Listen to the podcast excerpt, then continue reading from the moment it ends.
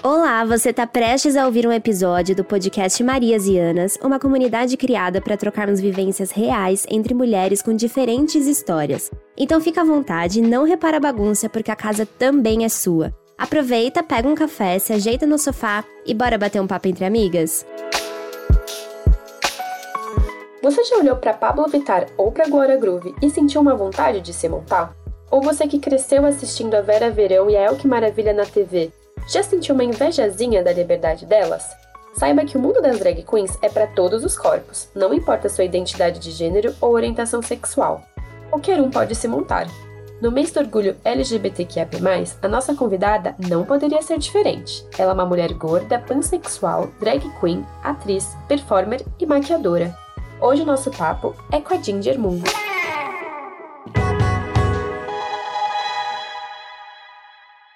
Seja muito bem-vinda, muito bem-vindo. Esse é o nosso primeiro episódio do Marias Anas. Eu sou a Letícia Dauer.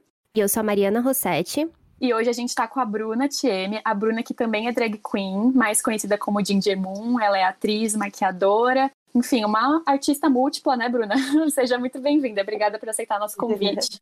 Oi, gente, muito obrigada pelo convite. Prazer, meu nome é Ginger Moon, os peitos mais rápidos de São Paulo, meu amor. E a gente gosta de começar o episódio pedindo para o entrevistado se descrever um pouquinho. Então, em algumas palavras, assim, como você se descreveria? Bom, acabei de dar uma descrição é, básica, que você já se né? Descreveu, é. Me descrevi assim, eu acho que, que é uma boa descrição, viu? É o que, inclusive, já me apresenta quando eu vou fazer algum show. E aí, a primeira pergunta que eu queria te fazer é se você prefere ser chamada de Bruna, de Ginger, e como funciona para você a sua drag? É uma extensão sua? Ou para você é mais um, um, personagem, uma coisa à parte? Como é que você lida, assim, com sua drag? Então, é muito doido, né? Porque vocês estavam tudo me chamando de Bruna, eu tava e é meio estranho, assim, né? tipo, ai, que estranho.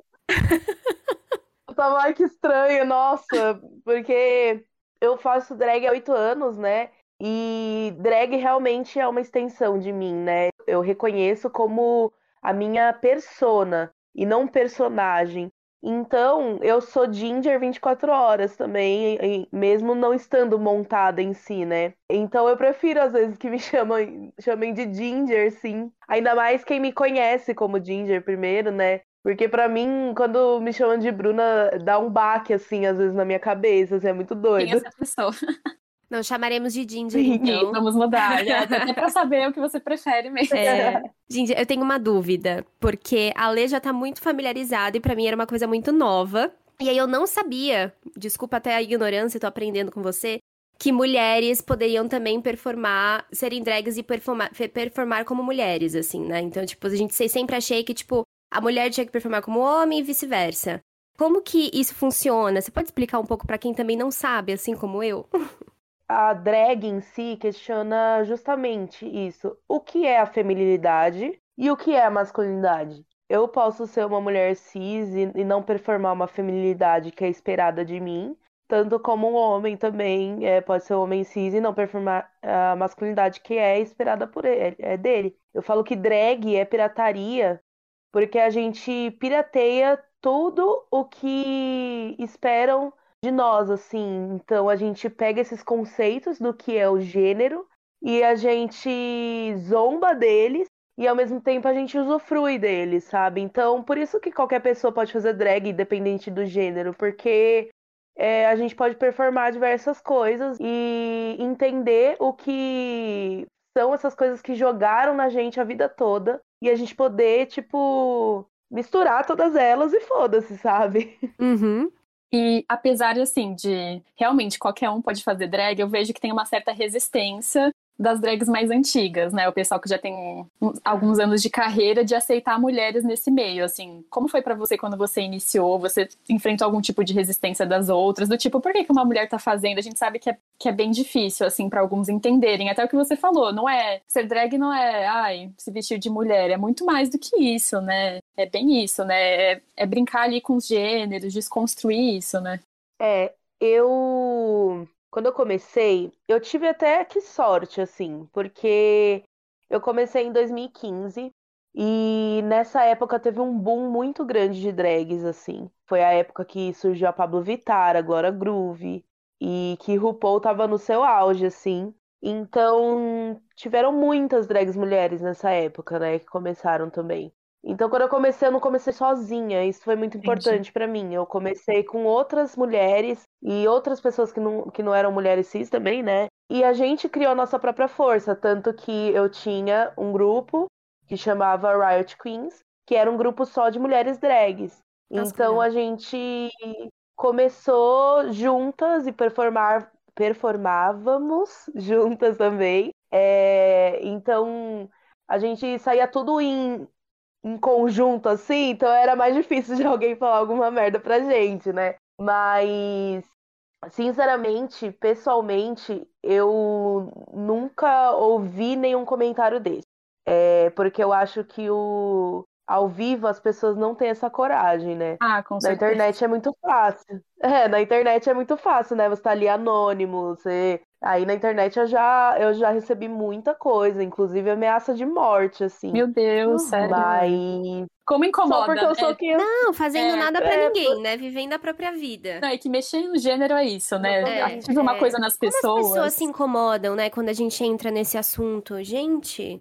Sim, foi uma matéria que eu fiz no G1, que era sobre as Art Queens, inclusive. E um dos comentários na matéria foi: se eu vir na rua, eu atropelo uma coisa dessas. Aí você fala, caralho, o que, que eu tô fazendo, sabe, pra essa, pra essa pessoa, pra ela tá querendo me, me matar, assim, se eu me ver na é rua. É muito curioso que, que doideira. A primeira, a primeira atitude é sempre é, tirar a nossa humanidade, né? Então, uma coisa dessas, uhum. você não é uhum. mais pessoa, né?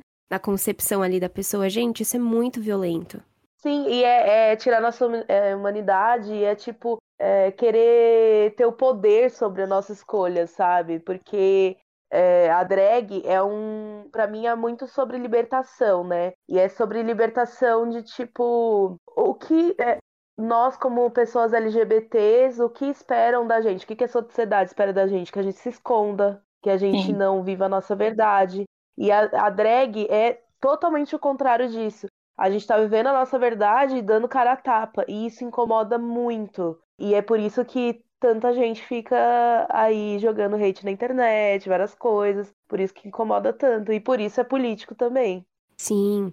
E Ginger, por ser político assim, é, quando você decidiu que você é, começaria a performar e tudo mais, você teve uma conversa com você mesma do tipo, tá, são esses os pontos que eu quero questionar, ou é esse, essa é a linha que eu quero seguir? Rolou essa conversa ou não? Isso foi acontecendo de uma maneira orgânica, assim? Então, isso foi acontecendo de uma maneira muito orgânica, porque eu fui conhecendo muita gente, conhecendo muitas referências, né? Tipo, eu tinha ideia mais ou menos do que eu queria seguir com maquiagem, assim, mas performance em si eu não, não tinha. Até que eu conheci a Cherry Pop, que é uma amiga minha, que também é burlesca, e a Malona, que é minha mãe, drag, e, e também é burlesca. Então, assim, o fruto não cai muito longe do pé, né? Então, tipo, eu eu tinha que ser burlesca, assim, basicamente, não tinha como, foram minhas maiores referências. Mas é, aconteceu muito naturalmente. E eu falo que quando a gente vive a arte drag, a gente parece que um ano de drag é 10 anos de uma vida normal, entre aspas, sabe? Porque a gente aprende tanta coisa e que se a gente sentasse numa sala de aula e tivesse um slide sobre essas coisas, a gente não teria aprendido, sabe? Vivendo isso, vivenciando, a gente é, pega informações muito rápido, é muita troca de habilidades, porque a gente tem que fazer tudo, né? E foi assim também, tipo, eu fui aprendendo muito rápido como performar, tipo, o que, que eu queria, e ao mesmo tempo experimentando muita coisa, o que foi muito bom. E até hoje eu também experimento. Eu, eu tenho a minha, minha linha principal, que eu trabalho, que é o burlesco, mas eu gosto de fazer outras coisas também. E misturar sempre, né? Tipo, eu, eu falo que eu faço drag-lesque, né? Que é a mistura de burlesco com drag, porque eles sempre andam juntos aí. E você pode explicar para quem tá nos ouvindo o que, que é o burlesco? O burlesco é uma arte que surgiu porque as mulheres é, foram proibidas de fazer teatro, fazer né, é, várias coisas e e o burlesco é, surgiu para as mulheres terem um palco, né? O burlesco veio como uma forma também é, de autoafirmação da feminilidade, né, da, dessas mulheres. e de empoderamento mesmo. É, é um pouco, essa palavra tá um pouco, né? É, usada demais, empoderamento. Hypada, né? Dia. Hypada, é, mas, mas veio, veio como uma forma de empoderamento e, e tipo, o burlesco usa pra zombar também, né? Então, tipo, é, surgiu no meio da guerra e tal, as, as mulheres zombavam do, das próprias coisas que estavam acontecendo e usa do striptease também. E é uma forma de, também das mulheres falarem que aquele corpo que elas estão mostrando é delas. E, e, e, é tipo o corpo delas e elas que mandam nele. Então o burlesco é zombar de tudo aquilo também que é esperado. Por isso que eu falo que drag e burlesco andam muito junto. É um combo de liberdade, né? porque... né? Drag e burlesco. Assim. Exatamente, exatamente. Eles andam junto, eles usam da zombaria, eles usam é, da política, do corpo, como uma forma de, de expressão, sabe? Então, é isso. E, e, o burlesco, né, usa muito striptease, sensualidade. É, a gente gira os peitos, que nem eu falei, bastante. e é maravilhoso. A gente, é, é político, mas é muito gostoso também. e eu queria te perguntar agora mais sobre a sua relação com o seu corpo, assim. Você sempre se sentiu confortável, confiante, ou você foi construindo isso na infância, na adolescência? Como é que foi esse processo? Porque hoje eu te enxergo como uma pessoa ai, super confiante, é muito legal todo o seu trabalho, mas é uma construção, né? Eu sei que não, não é fácil também, né? Uhum. É uma construção todos os dias, né? Todo dia é uma luta, né? Eu acho que é, quando eu, desde que eu sou criança, eu me entendo como uma pessoa gorda, eu, eu digo, porque a sociedade não deixava eu ser outra coisa, você entende? Sim. Porque rotulada, você assim, né? sempre né? é. É, você, tipo assim, você já era rotulada, assim, tipo, uma criança de 5 anos já fala, ai, tá gordinha, hein? Já começa a falar do seu corpo. E, tipo, você nem entende direito o que, que é aquilo. Aí você começa a ter várias várias questões, porque é, você acaba sendo taxada daquilo a vida toda. Então, não, não, é a minha construção, assim, de empoderamento. não foi. não tem como fugir dessa palavra. Mas quando eu, eu tinha é, acho que 13 anos, 12 anos, eu tive bulimia também por conta dessa. que eu sofria bullying, né? Por conta do meu peso e tal. E, e eu nem era uma, uma criança tão gorda assim, sabe? Hoje em dia eu vejo e falo, nossa, que doideira. A gente tem muita distorção e é, de tipo, imagem, né? Muita distorção de imagem, assim, tipo, e a gente acredita em tudo que as pessoas falam pra gente, né? É, quando a gente é, é, mais novo, assim, e ainda mais na escola, né? A escola é muito cruel com a gente.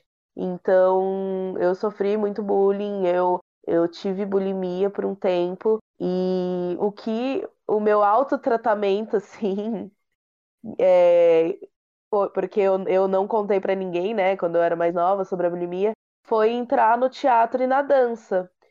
E aí eu comecei a entender o que era o que era o meu corpo e quais eram as possibilidades dele, além do que as pessoas falavam para mim, sabe? E eu fui eu fui entendendo também que eu poderia ser outra coisa, tipo, além do que as pessoas falavam e que meu corpo era capaz de fazer qualquer coisa que eu quisesse. Então, aí eu de depois também descobri a drag, né, o, o burlesco, e, e foi aí que eu comecei a entender é, realmente que eu poderia ser a minha própria protagonista, eu falo, porque é, a gente vai entendendo o nosso corpo e a nossa história e todas as potencialidades que a gente pode ter.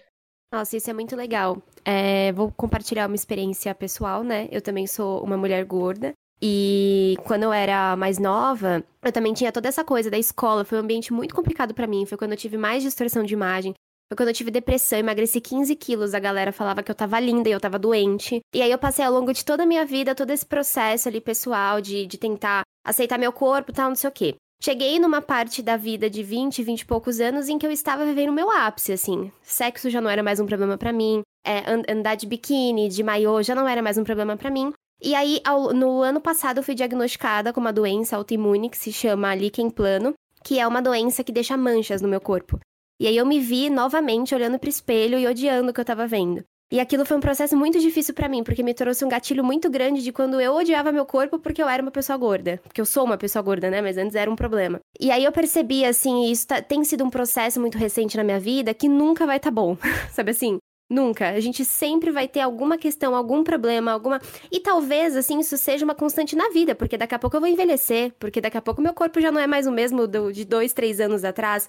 E se eu não começar a entender isso que você disse, que meu corpo, na verdade, ele é movimento e que ele tem que estar tá apto para fazer o que eu tenho vontade de fazer, né? Ele é um, um suporte ali, um mecanismo, e não de fato a estética, né? É muito mais sobre o que ele pode fazer e muito menos do que, sei lá, as pessoas enxergam dele.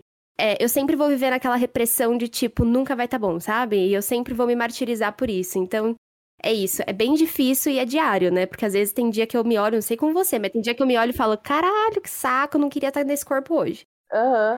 Não, é, é isso, é uma luta todo dia, porque a gente tem que, entender que é isso, nosso corpo é movimento, nosso corpo ele muda todos os dias e ele, ele que conta a nossa história, né? E é isso, tem um dia que a gente acorda falando, nossa, como eu tô gostosa, linda, maravilhosa. Tem um dia que a gente acorda, meu Deus, eu quero morrer, olha que bosta esse, esse corpo, eu, meu Deus, credo, entendeu? Sim. Mas é isso. E a gente tem que entender que quando você acorda nesses dias, você tem que se autoabraçar também, assim, sabe? E, e entender o porquê você tá tendo esses sentimentos também, não ficar se se martirizando mesmo, né? Que nem você falou, porque ah, tudo bem, tudo bem, acordei mal, mas vou tentar entender o porquê e, tipo, entender que esse corpo é meu. Nesses dias eu penso assim, se uma amiga minha viesse com esse problema, o que, que eu falaria para ela? Sabe? Eu ia dizer, você é linda, maravilhosa, não sei o quê. E eu tento usar esse, esse mecanismo comigo. E essas ferramentas, vou usar essa palavra, né, Bru Ginger, de empoderamento. Por exemplo, a arte é uma ferramenta de empoderamento para você e continua sendo. E acho que é bacana a gente encontrar uhum. esses instrumentos que nos ajudem, porque sozinha é muito, é isso, é muito difícil se abraçar, é muito, né? A gente muito. precisa do outro. E no seu caso é isso, a arte foi libertadora e te ajudou nesse processo, né? Foi, foi e é, né? Muito importante. Foi né? e é, totalmente. E como é que foi assim o comecinho de quando você decidiu se montar? Assim, alguém te inspirou? Alguém que você viu na TV? Ou não sei se foi Drag Race, mas como é que foi esse processo no começo? Então, eu sempre conheci drags a minha vida toda. E por conta do teatro, né, da dança, da televisão, Silvio Santos, né, enfim. Aí, em 2015, eu assisti o RuPaul's Drag Race, né? Não tem como fugir disso também. é, eu mesma eu, tava eu lá. É, então. Aí eu me peguei pensando, nossa, será que mulheres, entre aspas, podem fazer drag? E aí eu encontrei a Paloma Maremoto, que mora no Rio de Janeiro. Eu não tinha ninguém em comum com ela no Facebook. Eu fui lá e mandei uma mensagem assim, tipo, oi, tudo bem? Então, eu também queria muito montar. tipo assim, queria muito montar. Como que eu posso começar tal? Aí ela me respondeu, assim, e, e ela me colocou num grupo do WhatsApp só de mulheres drags. E aí, tipo, a gente começou a conversar tal. Aí lá eu conheci a Pamela Safik, é, que na época se identificava como mulher, né? Hoje em dia ela se identifica como um boy trans masculino a gente se conheceu, ela morava, eu chamo ela de ela porque por conta da drag, tá, gente? Também Sim. deixando isso claro aqui. Ela também morava na Zona Leste, né? E a gente se encontrou no trabalho dela, assim. Foi muito doido, porque é, primeira vez montada, assim, saindo no metrô, assim, montada. E, e fui performar para tipo, 10 pessoas. E foi muito maravilhoso, muito maravilhoso, porque nossa, foi uma sensação extracorpórea, assim, eu falo, sabe? Caramba, que legal. Porque é, foi muito. Eu não sei explicar, assim, a sensação que foi. E é o que eu sinto até hoje quando eu subo num palco, né? Não é toda vez que. Claro. Porque tem dias que, né? que é, um tra... é meu trabalho, então não é todo dia que eu amo fazer ele, não vou mentir. Então. Mas eu, eu sei que eu quando eu subo no palco, assim, pra performar, quando é um show que eu gosto muito, nossa, é, é uma sensação muito parecida, assim. E foi isso, tipo, o RuPaul me inspirou. Ai, acho engraçado falar isso, porque hoje em dia eu tenho um ranço de RuPaul, assim, Ai, é quase é, que é bem problemático, né? Tipo, é... é... que eu comecei a assistir, eu tinha, tipo, é, 16 é anos, assim, bem novinha. E aí, hoje em dia, tipo, às vezes eu vejo ainda, mas eu fico, nossa, quantas problemáticas, né? Assim, até questão de gênero, né? Como ele vendia muito no começo que era um homem vestido de mulher, né? Sim, sim, totalmente. E é, é, é um recorte muito específico, né? É, não, não, mostra realmente o que é a cena drag em si. E quando você começa a vivenciar a cena drag e ver o que é drag de verdade, você fala assim, nossa, RuPaul não é, tipo, é 1% do que é drag, Sim. sabe? Não e é um certo padrão, nada. assim, também, né? Eu vejo. Com certeza. Tem com isso certeza. também, né? O que a gente tá valorizando, geralmente são corpos magros, tanto que nunca ganhou nenhuma drag gorda, né? Teve até, acho que se olhar assim, negras até teve bastante, mas gorda eu não lembro de nenhuma, né, de ter vencido mesmo, assim. Eu acho que ela sempre chegou na final, mas teve alguma gorda? Eu não lembro agora. Mas teve eu acho que não. Na, da Inglaterra ah, tá. teve. Mas no principal, é... assim, eu acho que nunca, né? É, acho que não. Eu não sei, eu não tô acompanhando, vou ser sincero. Não tô acompanhando mesmo. Faz tempo, porque é tipo virou tão. Parece um fast food, assim, de reality, porque Nossa, tem muito. tanta, tanto. Se espalhou é, por vários tanta países. temporada, né? tanto é. episódio, tantos países, tanto não sei o quê. Você não consegue nem, tipo, se identificar com alguém, sabe? Criar uma conexão, assim, com, com as participantes, porque é, é, tanta coisa. Eu não lembro o nome de quase nenhuma quando assisto mais, porque é muita coisa. Mas trazendo esse assunto assim para a cena nacional, você acha que aqui também é mais valorizado um certo padrão, até quando vão oferecer um trabalho para alguma drag escolher, ou tem mais diversidade? Olham assim, ah, eu vou oferecer primeiro para um homem, para uma pessoa magra, ou não? Aqui, qual é a seu, sua experiência assim na noite? Não, com certeza. É, tem um padrão e é o padrão que a sociedade impõe, né? Basicamente, assim. Que é isso, tipo. Ah, eu vou chamar uma mulher ou vou chamar um boy gostoso que. Sabe? E aí você fica meio. Hum. Muito produtor acho que a gente é burra, drag queen, né? Acho que a gente é burra. E a gente sabe das coisas, mano. Então, a gente sabe muito bem o porquê alguma drag tá sempre trabalhando lá, sabe? Umas coisas assim, porque você fala, mano, a drag às vezes nem é tão boa. Você fala, nossa, ela é tão padrão, né? Por que será e que é ela triste, tá trabalhando né? Porque lá? pra mim o mundo LGBT devia ser mais diverso, né? Tipo, de... mas no fim não é, também segue o padrão dos héteros, né? Essa que é a tristeza, assim, né? Devia ser muito mais diverso, né? Mas, mas é, é, só, uma... só se vende isso, né? No marketing, mas não vamos ver, não acontece, né? Totalmente. Eu tenho, eu tenho sorte de, tipo, trabalhar em eventos e festas que sempre tem bastante diversidade, assim. Isso é uma. É a diferença dos lugares que eu trabalho, assim. Dá pra ver que, tipo. Claro que majoritariamente sempre vai ter mais homens, porque é um meio comandado por homens, entre aspas, né? Sempre tem, é, pelo menos, é, algumas drags mulheres, algumas drags não binárias, é, clubbers, enfim, tipo, tem uma diversidade de não só no gênero, mas também na, na estética drag em si. Então é ter essa sorte, assim, de trabalhar em festas bem legais. Ai, legal. Tem uma pergunta, Ginger. É, você descobriu alguma coisa durante esse processo sobre você, assim, que você olha e fala, nossa, se eu não tivesse entrado nesse universo, eu não descobriria isso sobre mim mesma? Complexo. Nossa. É, não, joguei, joguei. Os segundos não, que você não, precisar é que... aí pra pensar. Não, é que são tantas coisas, assim. Não, e assim, pode ser sobre limites, pode ser sobre aspirações, tipo, acho que isso Sexualidade, é né? Eu acho Sexualidade. que ajudar também, né? Sim, é, eu ia falar justamente sobre isso.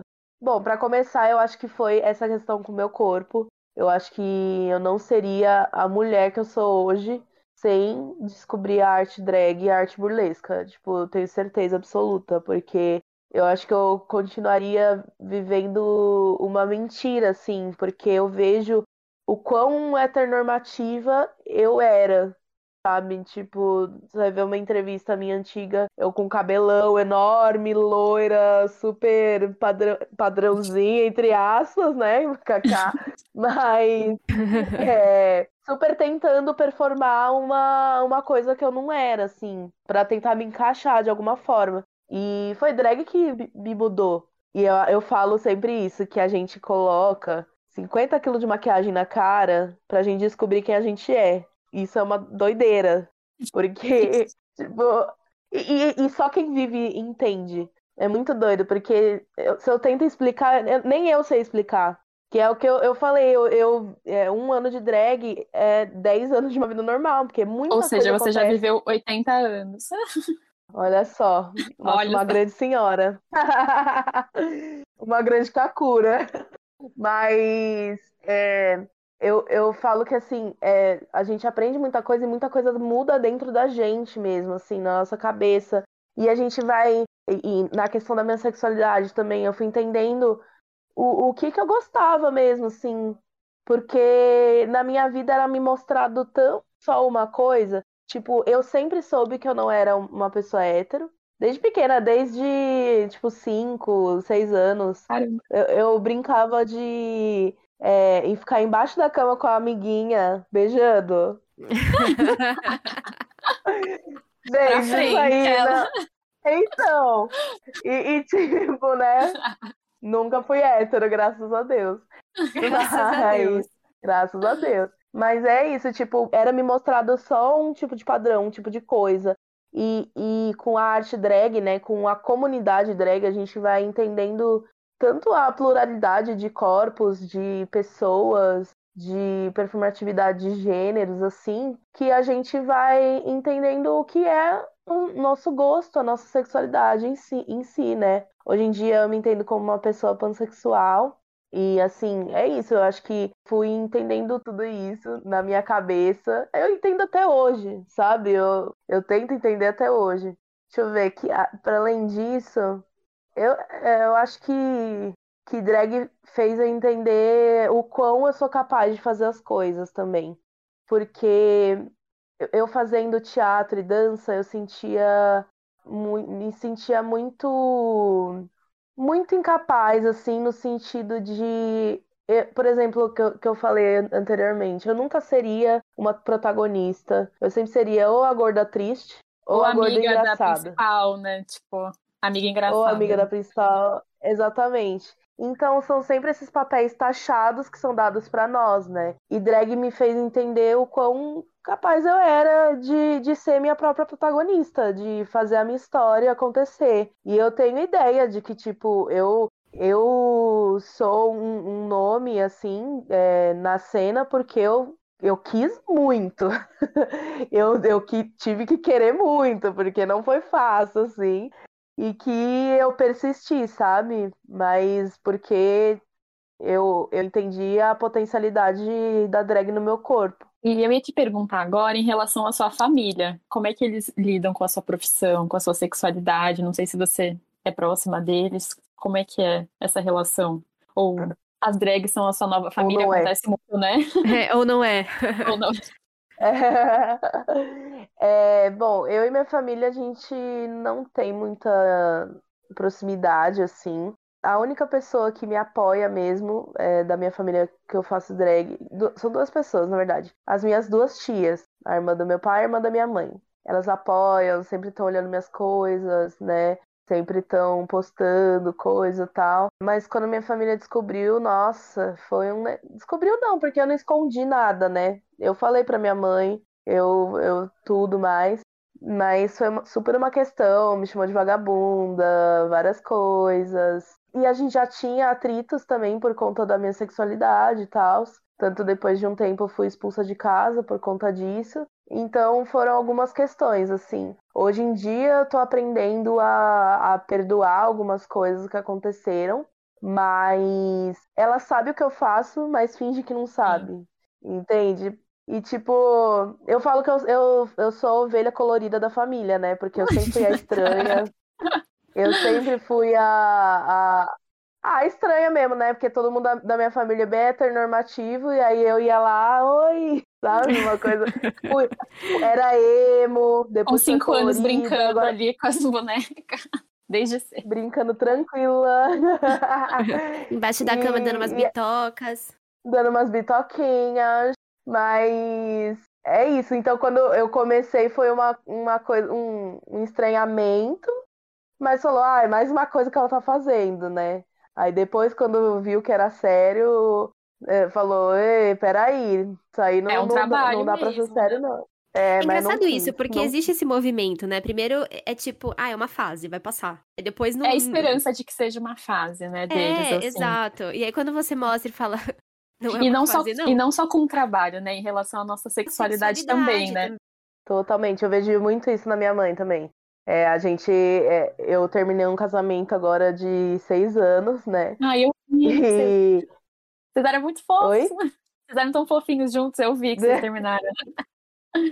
sim, a gente terminou e, e ele é um homem trans, né? E tipo, a, a minha mãe também, quando eu terminei, ela ficou. Deu, deu pra ver que ela tava feliz, sabe? Coitada, mal sabe que eu tô pegando um monte agora de meninas, de, de tudo, de tudo. Ah, isso é muito ruim, né? Porque eu acho que é uma invalidação não só de quem a gente é, mas até assim da nossa da nossa percepção de mundo, assim, né? É como se a gente tivesse sempre errado sobre as coisas, como se a gente não tivesse capacidade de sentir, sabe, capacidade de, de, de, de discernir. Eu acho que isso é uma das coisas que me incomoda. É como se eu não soubesse quem eu sou, sabe? Tipo assim, ah, é só uma fase? Cara, eu que tô aqui dentro. Eu sei o que é uma fase e o que não é uma fase pra mim, né? Enfim, questões, né, da sociedade, gente, bizarro. Muitas, muitas, meu Deus. Mas a gente tá aí, né? Sendo feliz, pegando um monte de gente, amém. É isso. Ginger, deixa eu te fazer uma pergunta. É, como que foi, assim, sendo uma artista que trabalha, é, enfim, em shows, em festas? Cara, como foi viver esse período pandêmico, assim? Em que você precisou ficar, ac- acredito eu, reclusa, né? Assim, então, como trabalha? Como foi a sua vida nesse, nesse período? Você podia compartilhar com a gente? Gente, foi o ó, o ó. Porque, nossa, primeiro que a gente ficou sem dinheiro. Basicamente isso. Porque a gente vivia de evento, vivia de tudo. Então, tipo, eu trabalhava toda semana o evento e aí, de repente, isso é tirado de nós de uma forma muito brusca. E aí você fica, meu Deus, e eu tinha acabado de me mudar também, de começar a morar sozinha. Então, sozinha não, né? Morava com meu, meu ex. E, e então foi uma, uma doideira, assim. Então eu tive Imagino. que voltar da aula. É, que eu, eu sou professora de dança, né, também. Eu, eu voltei a dar aula de alongamento e tal. É, e é uma coisa que eu gosto, mas não é uma coisa que eu quero seguir, sabe? Então, eu tive que voltar da aula, eu tive que me virar nos 500 para conseguir fazer algum dinheiro. E era muito ruim se montar em casa, porque eu falo que o meio drag, é, ser drag é sobre, é sobre o meio, né? É sobre você conviver com drags. Porque, por exemplo, eu posso estar aqui desmontada, mas se chega outra drag desmontada também, a gente começa a falar como se a gente tivesse montada, a gente começa a agir como se a gente tivesse montada. Então era horrível você se maquiar toda, produzir toda, pra gravar um, um vídeo e ficar em casa, assim, tipo, olhando Triste. pro nada. Sim, aquela Triste. atmosfera, aquele contato. É, não, não tinha. Nossa, eu tava, tipo, morrendo de saudade disso. Eu tava, tipo, meu Deus, quando que isso vai voltar? E foi muito tempo de pandemia. Foi, tipo, uma loucura, assim, porque é, eu, se- eu, não, eu não me sentia mais é, drag. Eu, eu fazia drag, eu fazia, tipo, os vídeos, né, tal, mas eu não me sentia montada mais. Eu não tinha mais aquela sensação que eu falei pra vocês no começo. Eu, eu não conseguia sentir mais tesão em fazer drag, porque me dava me dava até uma certa ansiedade, assim, pra ser sincera. E aí é, a gente também teve que virar o nosso o nosso próprio produtor, nosso próprio é, câmera, nosso próprio editor, nosso próprio, nosso é, próprio iluminador. A gente teve que virar tudo, porque a gente teve que entender tudo isso para fazer um vídeo bom, para poder postar na internet uma performance boa. Então foi o ó, porque foi bom uma parte que a gente teve que aprender e, e né, conhecimento e tal. Isso é Desenvolver umas legal, mas, habilidades. mas, mano, era horrível. Tipo, eu odeio editar vídeo. Tipo, eu acho legal, mas é, é muito cansativo, é muito É. E aí é isso, a gente teve que virar tudo. Então, tipo, às vezes você não tinha ninguém pra gravar, você tinha, sabe, que deixar lá. Nossa, era o ó, o ó. E eu tive sorte que eu consegui alguns trabalhos bons, assim, na, na pandemia, que conseguiram me salvar muito em questão de dinheiro. E eu produzi muitas coisas legais também. Isso foi, foi importante também. Mas graças a Deus voltou tudo. Nossa, graças, graças a Deus. E você acha que também foi um período muito solitário, ainda mais pelo, pela sua profissão, né? Tem as famílias drags, tem todo aquele meio, também é solitário, né? Ficar em casa ter que trabalhar dessa forma, né? Sim, é, é muito. Isso que eu falei para vocês, tipo, é sobre o meio. Então a gente não convivia mais. Nossa, eu lembro, eu lembro de fazer live montada. Eu e a Lilith Precheva, que é minha amiga, a gente montada no Instagram fazendo live. E a gente começou a chorar no meio da live. de tipo. Ai, Hoje em dia eu dou risada disso. Mas, tipo, a gente, a gente montada, bebendo e tal, e a gente. Amiga, eu queria tanto te ver, cara. Ai, que dor. Meu Deus, que dor. Sim, meu Deus. É, Ai, quem nunca teve um surto de Deus. pandemia que atire a primeira pedra, né? Porque, nossa. Ah, né? Eu também, incontáveis, assim, muitos surtos. Eu tava sem terapia, então foi, foram muitos surtos, assim. Mas eu, eu lembro disso, da gente bêbada, chorando, assim. Eu lembro claramente do sentimento até, sabe? De, tipo, chorar pesado, assim. Ah, porque não dá pra ignorar, assim, que algumas profissões, né, que, que lidam bastante com o público, ou seja, é, Cultura, seja esse né? público... Né? Meu, muito difícil. Até o retorno, uma, né, é também. uma ruptura muito, muito brusca, assim, né, do que você tá acostumado, assim. É diferente de uma pessoa que às vezes já tá home office. Enfim, cada uma foi impactada de uma forma, mas digo em questões profissionais, né. É, pô, se você já tá acostumado a ficar... Meu, a gente não, né, falo por mim, pela Letícia, a gente é jornalista, tipo, meu, a gente ficava com contato com várias pessoas, pega trem, metrô, vai pra São Paulo, tal, não sei o quê, do nada, não pode fazer mais nada. Foi assim, muito brusco, muito brusco. Foi, foi muito. E, tipo, é, é, a gente trabalhava toda semana, né? Com o evento, a gente via muita gente toda semana. Então, do nada, assim, meu Deus, ninguém. Então foi, foi tipo, muito estranho. Mas não foi tão solitário assim, porque eu, eu tinha acabado de, de casar, no caso. Ai, que bom, tinha uma Agora eu companhia. terminei, mas, agora eu terminei, mas eu passei Mas a tá pior tudo fase do mundo. É, agora tá tudo aberto, você pode sair, que bom, ó. Esse foi É. o momento. É, gente, me chamem, me chamem. Casou no momento certo, separou no momento certo. É sobre timing. Não é? É sobre. É, e aí, tipo, foi menos solitário nesse sentido também. Sim. Então, eu consegui viver, né? Sobreviver. Sim, sobreviver é isso. E só pra gente já ir encaminhando para as perguntas finais, eu queria te perguntar que dicas você daria para quem tá começando agora, para quem quer seguir a carreira de drag, o que, que é mais importante a pessoa focar, se dedicar no começo? Ai, gente, desista. Tá suspirada. Deixa pra lá. pra quê? Melhor não. Melhor não, não faça isso com a sua vida. É uma dica também. Melhor não. A gente Ela dá diz, essa dica Drag também. é viciante. É de jornalismo. É, não, Ah, eu, a gente, eu falo pros estagiários, gente, fazer tem tempo ainda de trocar. Deixa pra lá. Eu acho que o importante pra quem tá começando é entender quem você é, assim. Quem é sua drag. Mas não se cobrar no sentido de. Ai, então minha drag é, sei lá, uma bruxa de 1800 e ela só usa preto e peruca, sei lá, preta e branca e maquiagem de teor, sei lá. Tipo, não, não cristalizar a sua drag nesse sentido, tipo, porque eu vejo que muita gente começa já cria uma personagem e, e nem entende, tipo, o que, o que ela é realmente. E a gente. E, e é isso, drag é sobrevivência. Você é sobrevivência e sobrevivência, hein? E aí, tipo. e aí, é, tipo, a gente tem muito que entender o, o que é, a- como a gente consegue expressar isso pra fora, né? Muito importante também, eu acho, é você aprender a respeitar quem veio antes de você.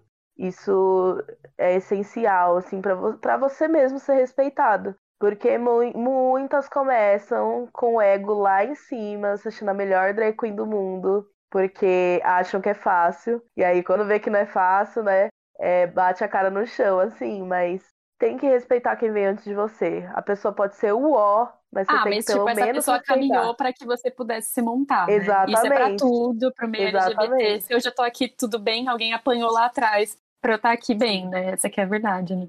Exatamente, tipo, a pessoa pode ser o ó, mas você vai respeitar o, o, não só o trabalho dela, mas como a trajetória e história dela. Pensando as merdas que eu fiz lá no começo para poder aconselhar para ninguém mais fazer. Nossa, uma coisa muito importante, não confiar em todo mundo. Isso é, é importantíssimo, porque tem muita gente picareta em qualquer meio, né? Sim. E meio drag não vai fugir disso também. E não é porque é uma pessoa LGBT que ela é, é sua melhor amiga, não é porque é LGBT que ela é legal. Então acho que tem que entender isso e, e ter muito cuidado mesmo, assim, porque às vezes quando a gente começa, a gente começa tão. É... Deslumbrado, eu acho, né? Deslumbrado, é, é. Eu tinha esquecido a palavra, é isso. Deslumbrado, assim, que a gente fala, nossa, que meio lindo, que vida linda é essa que eu não conhecia e tal. Nossa, que pessoas maravilhosas. E aí você vai batendo a cara em vários rolês, vários negócios. Pessoa, tem gente escrota em qualquer meio, então acho que é importante ter muito cuidado nesse sentido também. Ah, e agora acho que você pode falar pra gente onde a gente pode se encontrar, pode te encontrar nas redes sociais, o seu arroba, se encontrar e agenda. também. Eu acho que vale os dois. onde a gente te assiste, quais são as suas redes sociais, sua agenda. Vai, momento, momento aí pra você se divulgar. Me sigam nas redes sociais, arroba gingermoondrag. No dia que vai sair esse episódio, eu vou ter um show. Que vai ser um show no Drosófila, que tem uma noite burlesca lá, é muito legal. É, o Drosófila é um bar em São Paulo, vintage, assim, bem gostoso. Tem comida, Ai, tem. Ai, tem é, eu quero já. Venham! Nossa, vai ser incrível, por favor, venham sim. E aí é isso, é, vai ser um showzinho bem gostoso. Vai ser eu e a Vedete Matinal, que ela é, é de Curitiba, ela é muito foda também. E é no dia 13, bem no dia que sai o episódio. Bem no dia. Agora a gente comemora o lançamento do podcast te assistindo. É, a gente toma uns bons drinks, bora, com certeza. Ginger, Ai, muito obrigada, viu? Pode falar, Lê. Me agradecer, muito obrigada por ter aceitado o convite. Foi muito legal e foi muito especial começar o primeiro episódio com você. Muito obrigada. Muito obrigada, viu? Obrigada a vocês, gente, pelo convite. Eu amei o nosso bate-papo. Você acaba de ouvir um episódio do podcast Marias e Anas, projeto idealizado por mim, Mariana Rossetti, mas lapidado e colocado em prática com a contribuição das jornalistas Camila Rosa e Letícia Dauer. Aproveita e segue a gente no Instagram, no arroba Marias e Anas Cast. Um beijo e até a próxima troca.